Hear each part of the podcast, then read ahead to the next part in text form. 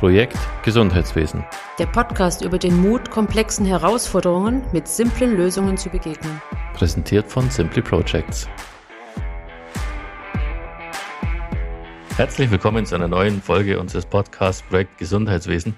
Heute habe ich eine Reise unternommen in schöne Münsterlingen zur Spitalpharmazie Münsterlingen und darf herzlich meinen Gast begrüßen, Volker Ebert.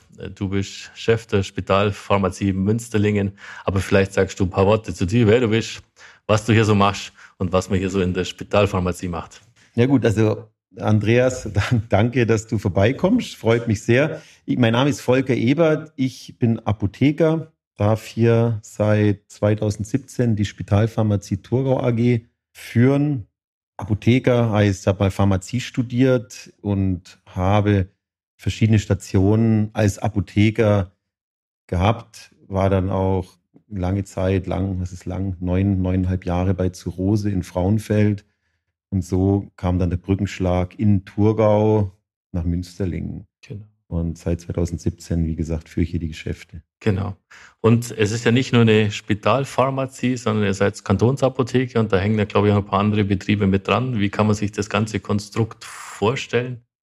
Ja, genau genommen waren wir im, im, im Volksmund sind wir tatsächlich immer noch die Kantonsapotheke, ja. aber mit der Gründung der Spitalpharmazie Thurgau AG waren wir es eigentlich nicht mehr, beziehungsweise mit der Trennung des Amtes. Mein Vorgänger, der Dr. Rainer Anmatten, der war Kantonsapotheker mhm. und äh, der Geschäftsführer der Spitalpharmazie Thurgau AG, beziehungsweise vormals äh, der Institutsleiter. Mhm. Und bis dahin waren wir auch die Kantonsapotheke. Kantonsapotheke. Und, und jetzt, äh, seit 2017, gibt es eine Kantonsapothekerin, beziehungsweise seit dem 01.01.2018. Mhm. Und, äh, mein, und meine Funktionen sind quasi getrennt. getrennt. Aber was machen wir? Äh, mein Vorgänger, der Rainer Anmatten, hat angefangen zu erkennen, dass Zentralisierung gerade in dem Geschäft großen Sinn macht. Mhm. Zentralisierung ist, glaube ich, nicht überall gut, aber in gewissen Punkten schon. Wir haben 2000, äh, nee, 1993 hat man angefangen, die Thurgauer Schaffhausener Höhenklinik zu beliefern, mhm. in Davos. Mhm. Und so ging es eigentlich los, das ganze Geschäftsmodell. Mhm. Man hat angefangen, externe Häuser zu beliefern. Das ist ein wichtiger Punkt. Also ihr seid nicht nur für Münsterlingen und Frauenfeld zuständig, sondern ihr beliefert heute eine Vielzahl, wie ich weiß, von unterschiedlichsten Spitälern, die jetzt überhaupt nichts mit dem Kanton Thurgau zu tun haben. Genau, also äh, letztendlich haben wir den Auftrag vom Kanton Thurgau, mhm als Spitalapotheke mhm. zu fungieren und damit die Akuthäuser Münsterlingen, Frauenfeld, aber auch die kantonseigenen oder zur Spital Thurgau und damit zur Turmed äh, gehörenden Häuser mit Medikamenten zu beliefern. Mhm. Da gehört auch das Klinikum St. Katharinenthal dazu, also die Reha-Klinik, mhm. als auch die äh, psychiatrischen Dienste Thurgau. Ja. So.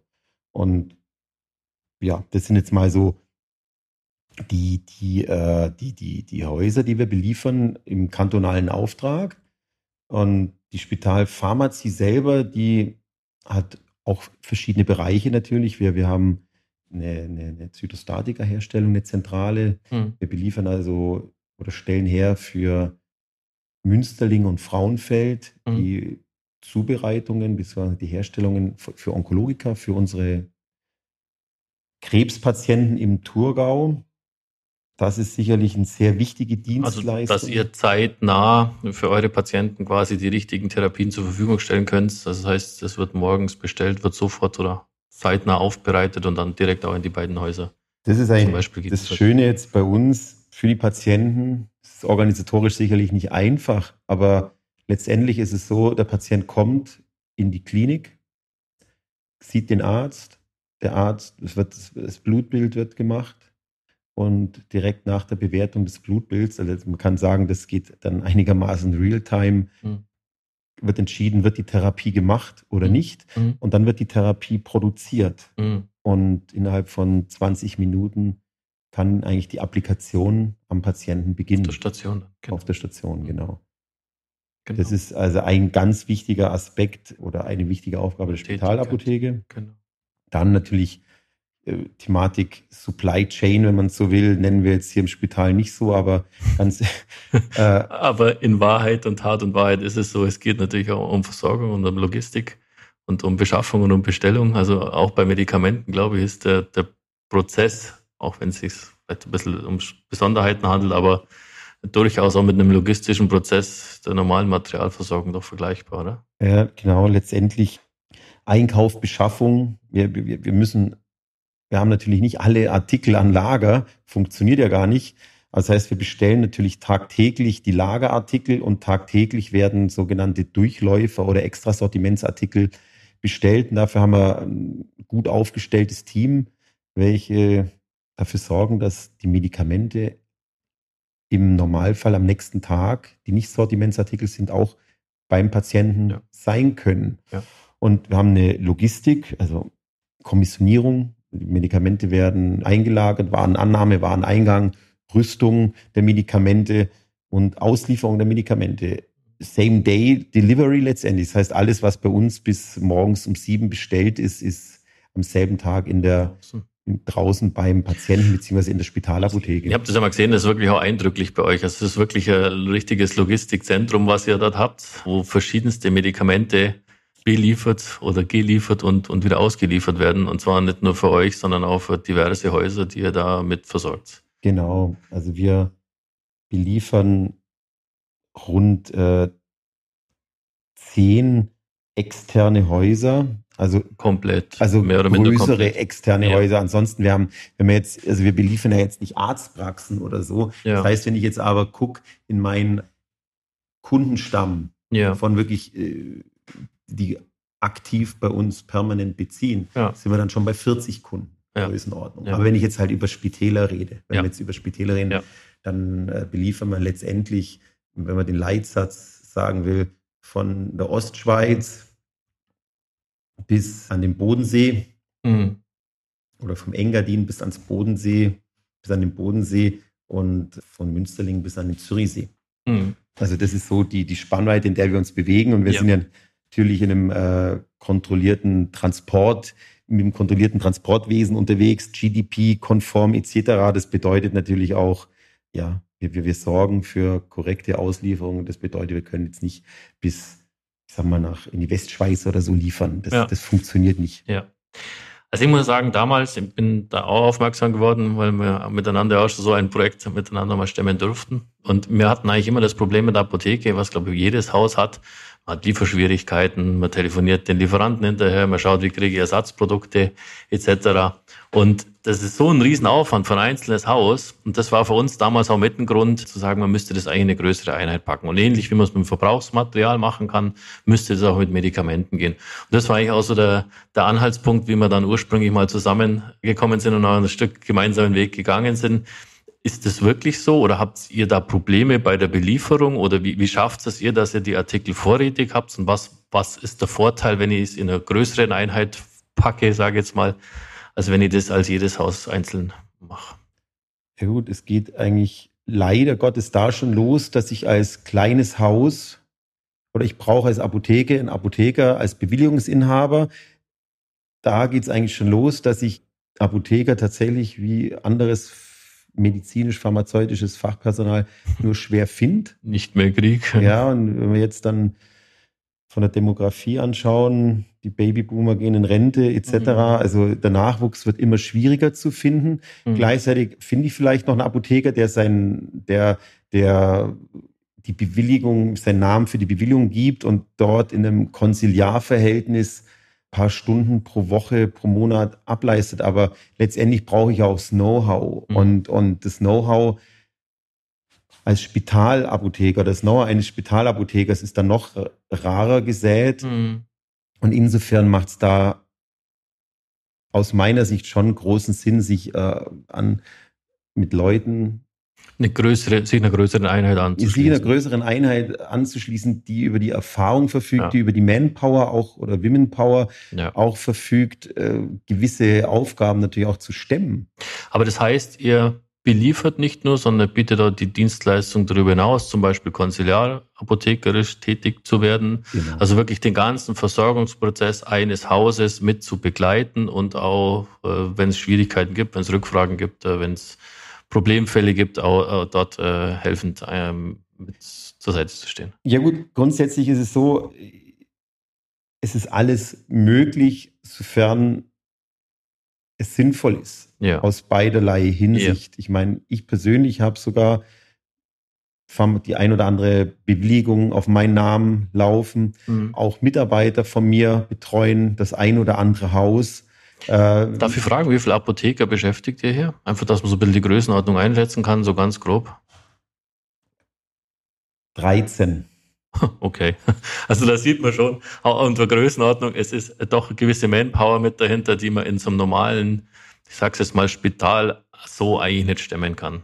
Nee, das ist genau der Punkt. Ich meine, letztendlich hat jeder Kunde, jedes, wir sprechen eigentlich nicht von Kunden, äh, mhm. sondern Partner, Partnerspitäler, mhm. denen wir zusammen schaffen. Mhm. Wir versuchen wirklich auf Augenhöhe uns gegenseitig zu begegnen.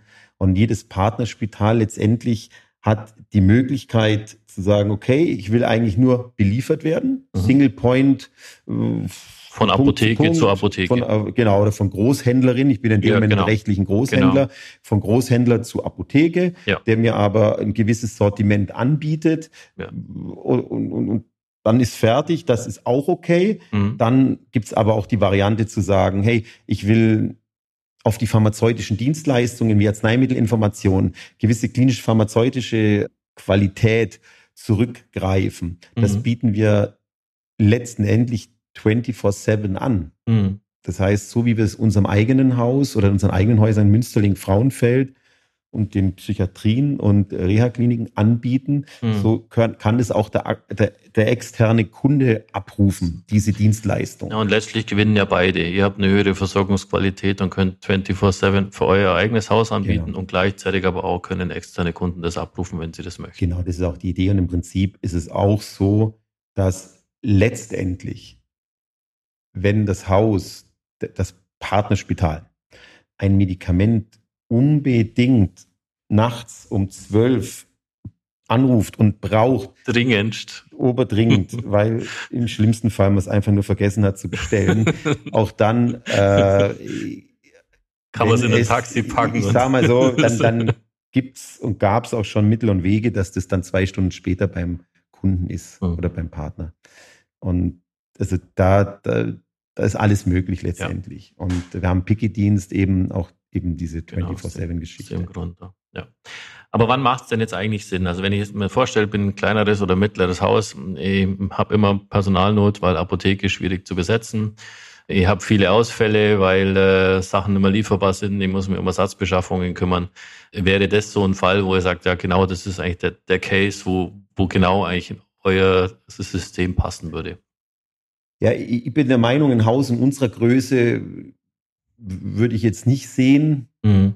sondern Häuser mit, sage ich mal, knapp dreistelligen Bettenzahlen oder kleiner. Dafür ja. sind wir eigentlich aus meiner Sicht total Optimal. passend. Mhm. Und da können wir halt wirklich auch eine Vollbelieferung gut stemmen. Mhm. Eine Vollbelieferung heißt wirklich von A bis Z alle Medikamente. Mhm. Wir bieten bis hin eben dass wir den Apotheker stellen, der die Bewilligung innehat, hm. also die, die, die, die, Bewilligung zum Betrieb einer Spitalapotheke.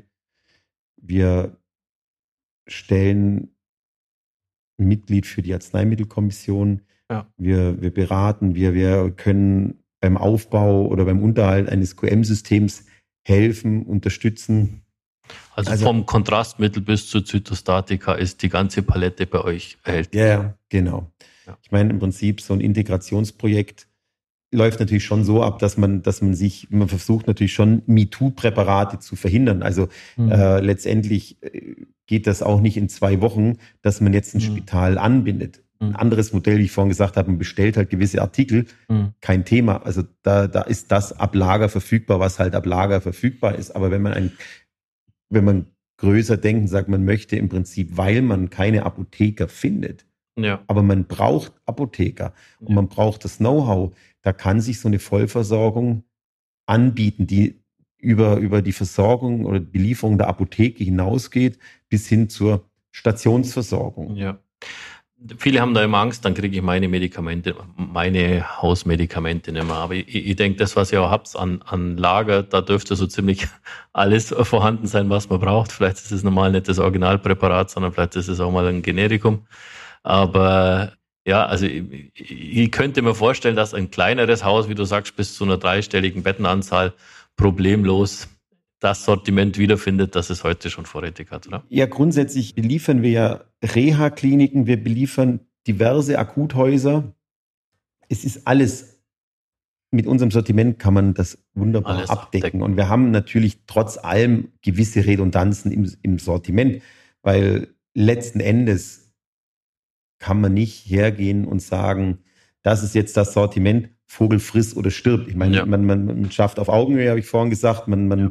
man, es gibt manchmal Gründe offensichtlich, warum gewisse Präparate in manchen Häusern nicht anwendbar sind und in anderen schon. Warum auch immer. Dann, ist, dann das, ist halt das halt so, dann fährt man Redundanzen ja. oder halt MeToo-Präparate. Aber grundsätzlich ist das nicht die Idee, weil so, so, so funktioniert das ja auch nicht. Letztendlich, wir können ja über die Generierung des Volumens mhm. die guten Einkaufskonditionen generieren, die wir dem Partnerspital weitergeben und gleichzeitig den höheren Dienstleistungsgrad anbieten, mhm. eben wie ich gesagt habe, 24-7 Bereitschaft, mhm. sogar pharmazeutische Auskünfte 24-7, wenn es drauf ankommt. Mhm. Und das, das geht natürlich nicht. Wir müssen ja auch durchaus Volumen generieren und dadurch auch Klar. unsere Marge generieren, die uns ermöglicht, diese Infrastruktur bereit zu halten. Ja, Infrastruktur und Dienstleistung, genau. Also letzten Endes ist es so, dass ja, es macht schon Sinn und gerade eine Vollbelieferung macht auf jeden Fall Sinn, weil da kann ich dann halt als, als Haus wirklich dem Apothekermangel auch ein Stück weit entgegenwirken. Klar. Also ich kann es aus, aus eigener Erfahrung halt so beschreiben. Man hat anfangs versucht, möglichst große Schnittmengen zu finden und dann gibt es halt wieder das ein oder andere Präparat, wo halt unbedingt im Haus sein muss. Das kann man durchaus dann auch mit aufnehmen in den Katalog. Man hat dann im zweiten Schritt aber auch versucht, es möglichst so anzugleichen, dass man auch das Sortiment wieder strafft. Wenn mal die Umstellung, die ersten Nachwiener der Umstellung dieses Projekts äh, äh, durch sind. Und der dritte Schritt, und das fand ich noch einen ganz spannenden Schritt, war die Umstellung auf wirkstoffbasierte Verordnung, also gar nicht mehr auf Präparat selber, auf die Handelsnamen zu gehen, sondern wirklich nur noch Wirkstoffe zu verordnen.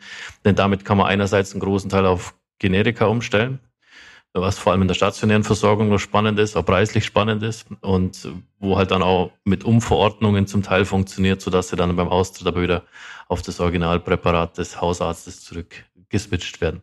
Also da gibt's ganz spannende Modelle, die durchaus auch Kosteneinsparungen im stationären Bereich ermöglichen, ohne Qualität zu verschlechtern. Und das hat man vor allem auch deswegen geschafft, weil man sehr enge Zusammenarbeit und sehr gute Beratung hatte. Was ist möglich? Was ist in anderen Häusern üblich? Was, was, was gibt es da für ja, Potenziale, die man da gemeinsam auch heben kann? Und das sind natürlich auch Projekte, die kann ich meistens dann angreifen, wenn ich ein Auslagern der Apotheke oder ein Großteil oder eine Vollbelieferung in Angriff nehme, denn so ein Projekt eignet sich natürlich immer auch hervorragend, so die alten Mauern, die man hat, vielleicht mal einzureißen und vielleicht mal über den Tellerrand rauszuschauen und sich ein paar neue Möglichkeiten der, der Arzneimittelversorgung oder der Medikamentenversorgung zu überlegen. Ja, genau. Du hast vorhin mal gesagt, so Point-to-Point-Belieferung. Das war auch das, was wir damals anfangs gemacht hatten, weil es halt sehr einfach ist. Also man kann von Apotheke oder Großhandel zu Apotheke, zur eigenen Spitalapotheke beliefern. Das heißt, man hat auch noch ein Lager im eigenen Haus und ihr liefert einfach äh, das, was bestellt wurde. Vorteil des Ganzen ist, ähm, gerade am Anfang, man reduziert ein bisschen so die Ängste. Mir geht's mit den Medikamenten aus und man hat natürlich nur noch eine Belieferung oder zwei Belieferungen pro Woche, je nach Lieferzyklus, sodass die Apotheke nicht ständig mit irgendwelchen Kleinstpäckchen belästigt wird, sondern es gibt eine große Lieferung und dann ist gut. Ja gut, es ist natürlich auch das ähm, Coole. Ehrlich gesagt, wenn man eine Vollbelieferung hat, also ich sehe es jetzt äh, schon momentan sehr intensiv aufgrund auch der Lieferengpässe, aufgrund Teillieferungen durch die Lieferanten. Mhm. Wenn man Rechnungen, eine, eine, logistische Rechnungsprüfung in einem System wie im SAP macht, mhm.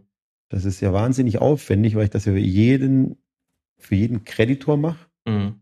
Und letztendlich, wenn, wenn eben nicht die Ware so kommt, wie sie kommen soll, was sie leider Gottes in der heutigen Zeit nicht macht, es kommen Unterlieferungen, mhm. kommen teilweise Artikel gar nicht mit, dann ist man nicht nur mit 10, 20 oder 30 Stellenprozenten beschäftigt, nur allein die logistische Rechnungsprüfung zu machen. Ja.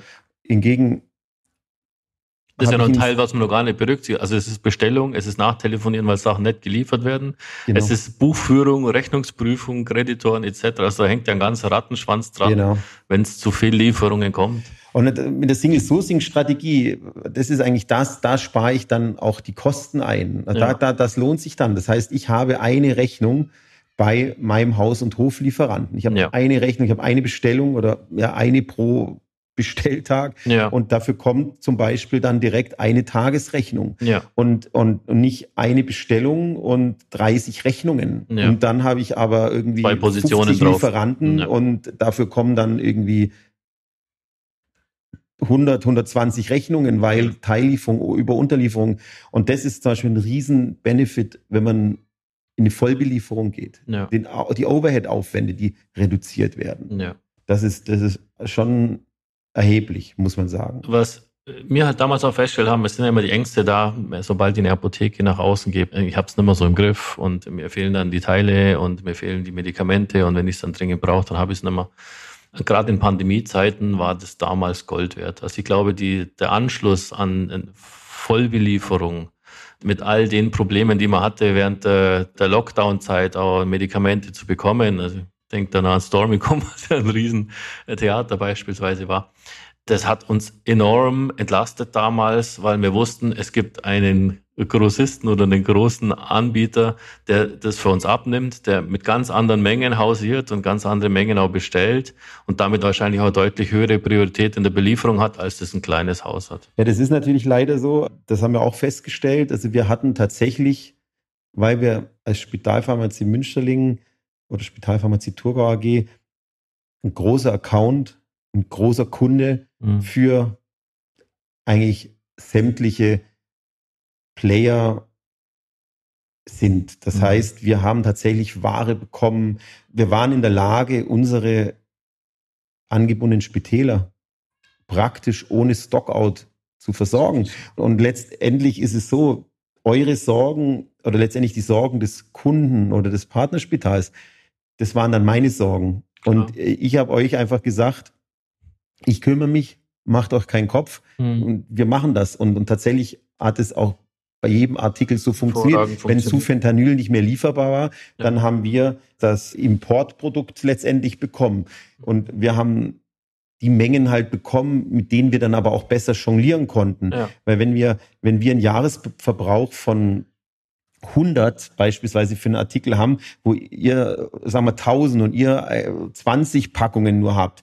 Ich kann dann, weil ich ja verschiedene Häuser habe, die den Artikel brauchen, mhm. ich dann aber über Kontingentierungen dort die Belieferung auch so restriktiv halte, bedarfsgerecht halte. Das heißt, mhm. keine Hamster keine Hamstereien zulasse und gleichzeitig war ich aber dadurch immer in der Lage, also wir waren konstant in der Lage, es gab keinen einzigen Stockout in der ja. Zeit. Ja. Also jetzt haben wir schon Stockouts mit irgendwelchen Artikeln, ja, die die Pharmaindustrie aufgrund irgendwelcher Situationen in Shanghai lockt. Aber was natürlich nicht zur Zeit kritisch ist, sondern was damit Vorlauf natürlich auch entweder umgeswitcht werden kann auf andere. Ja, genau. Also es gab nie, es gab nie irgendwelche größeren Themen. Und mhm. das, das, und wenn man sich mal überlegt, wenn jedes kleine Spital und wenn ich ein ganz kleines Spital habe, dann habe ich zehn Prozent Apothekerressourcen höchstens. Wer soll denn das managen? Mhm. Und wann soll das denn derjenige managen? Weil da gibt es dann schon Entscheide, die der Apotheker fällen muss. Ja. Und wenn man sich mal überlegt, dass dann jedes Spital für sich selber, jedes Kleinstspital selber das managt und sich da den Kopf zerbricht und diese, diese, diese Aufwendungen betreibt, macht ja. ja. eigentlich schlichtweg gar keinen Sinn. Also du hast vorher gesagt, zum Beispiel haben wir es dann im Ausland auch besorgt. Für ein kleines Haus, der Aufwand ist riesig mit all den Formalien, die da dranhängen. Wenn ich natürlich 1000 Packungen bestelle, kann ich das deutlich eher machen, als wenn ich fünf Packungen oder 20 Packungen. Ja, das kommt natürlich dann auch noch dazu, ganz ja. klar. Ja, ja. Also ich bin auch ein Mensch grundsätzlich, der kein Fan ist von Zentralisierung im Generellen. Ja. Aber hier in diesem Segment hat man schon jetzt sehr gesehen, es macht absolut Sinn. Mhm. Weil letztendlich es muss auf Augenhöhe funktionieren. Wir sind, das ist, wir sind, wir betrachten unsere Partnerspitäler, klar sind es Kunden auch, aber, aber sind, wir müssen auf Augenhöhe miteinander gehen. Wir müssen immer die Versorgung sicherstellen und, und die, die, die Bedürfnisse der, der, der Spitäler und damit aber auch der Patienten wahrnehmen. Mhm. Und das Wichtigste ist einfach, dass das Medikament zum richtigen Zeitpunkt am richtigen Ort ist. Und, und, und das, das, ist, das, das, das machen wir tagtäglich. Ein logistischer Grundsatz. Ja, und das muss einfach funktionieren. Und, und, und ich glaube, das funktioniert schon ziemlich gut.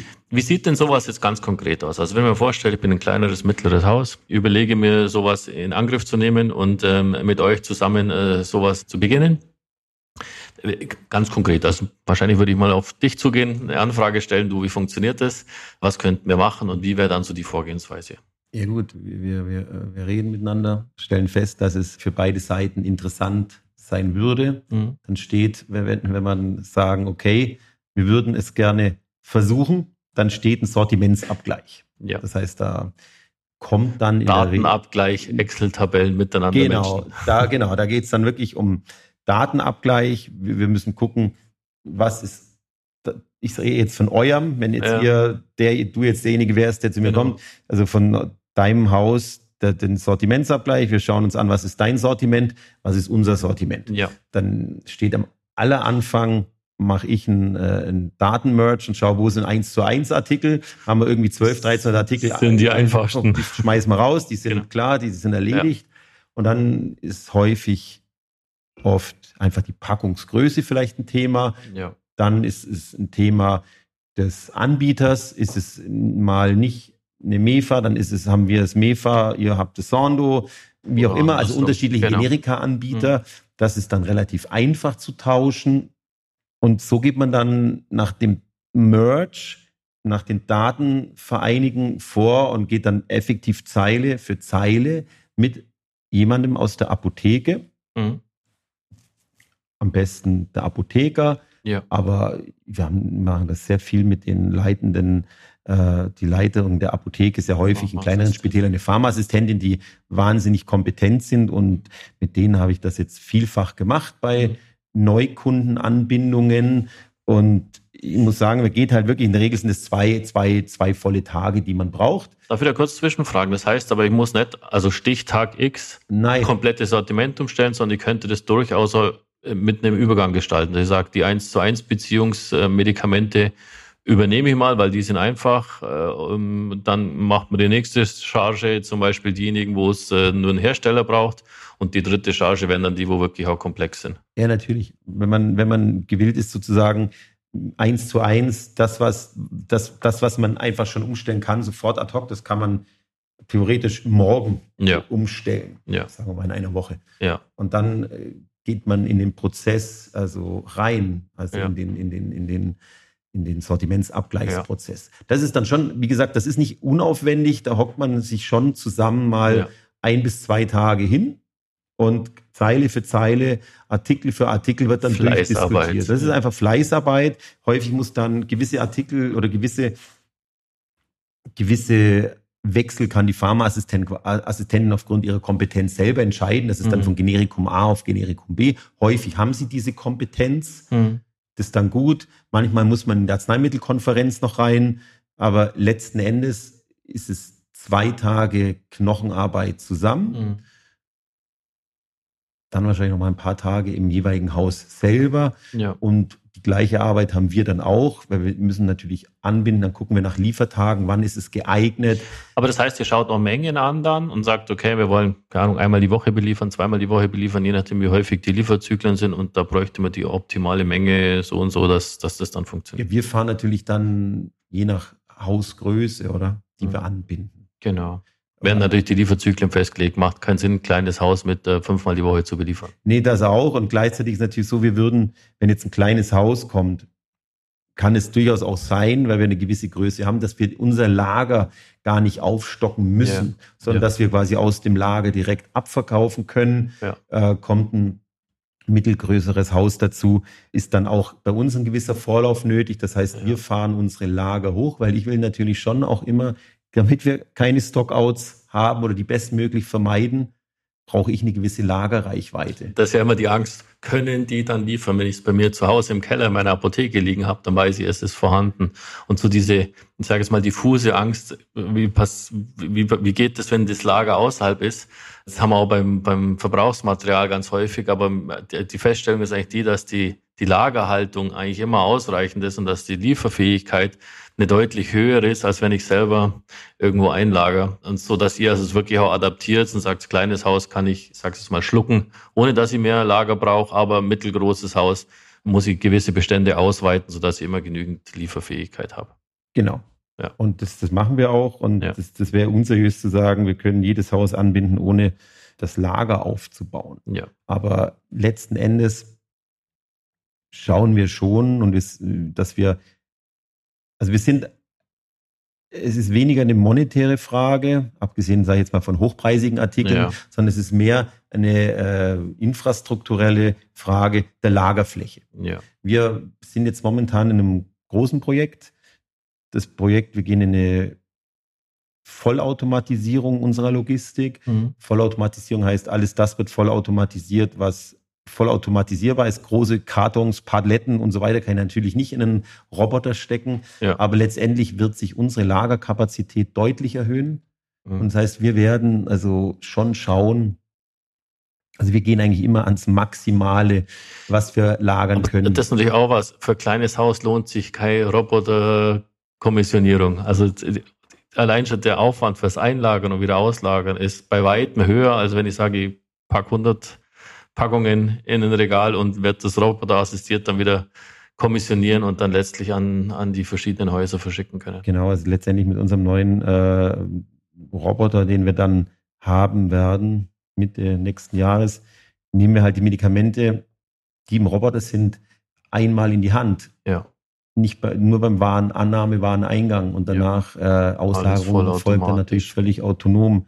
Aber wir haben grundsätzlich, also der Grundsatz ist, vier Wochen Reichweite über alles. Ja. Dann haben wir einen weiteren Grundsatz, also Artikel, gewisse Artikel, kritische Artikel, spitalkritische, spitalrelevante Artikel wie Antibiotika, parenterale Antibiotika. Da haben wir teilweise bis zu Halbjahres, Halbjahresreichweiten. Ja. Einfach um und aus Erfahrung also gesprochen. Pandemielage, so, wenn man das so will. Aber wir hatten das auch tatsächlich schon vor der Pandemie. Das heißt, wir hatten immer aus der Empirik heraus, dort, wo es Lieferengpässe gab, ja. auch schon in der Vergangenheit, ja aufgrund welcher Gründe auch immer, haben wir Lager aufgebaut. Ich ja. würde nicht sagen hamstern, sondern wir kaufen nicht aufs Mal irgendwie große Mengen ab, sondern wir bauen dann über Wochen und Monate, gehen wir einfach mit der, mit der Reichweite hoch, mhm. dass wir einfach nicht in Hammer laufen. Und es hat uns tatsächlich, also auch jetzt gerade bei der Pandemie, äh, ja, muss schon sagen, also ich habe kein, ich hab keine Schweißstropfen auf der Stirn gehabt wegen Stockouts und habe die auch nicht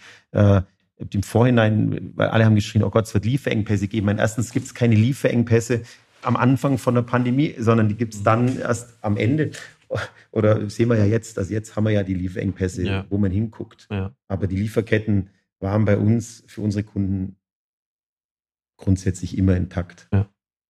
Lass uns nochmal kurz zum Projekt zurückgehen. Wie sieht sowas aus? Was, was denkst du? Was ist ein sinnvoller Zeithorizont dafür, wenn ich mir jetzt heute entscheide, ich möchte das äh, halbes Jahr, Jahr, drei Monate, wie siehst du das oder was ist so deine Erfahrung? Mittelgroßes Haus, was, was, was muss ich ungefähr einplanen, dass ich wirklich auch ein vernünftiges Projekt draus machen kann? Also in drei Monaten ist übers Knie gebrochen. Das geht, haben wir schon gemacht. Ja. Hat gut funktioniert, ja. aber es ist nicht, dass es, so, dass, man, dass es dann Spaß macht, ja. dass man sich darauf freut, ja. einen neuen Partner zu gewinnen. Ich sage mal, so ein halbes Jahr ist eine sehr gute Vorlaufzeit. Mhm.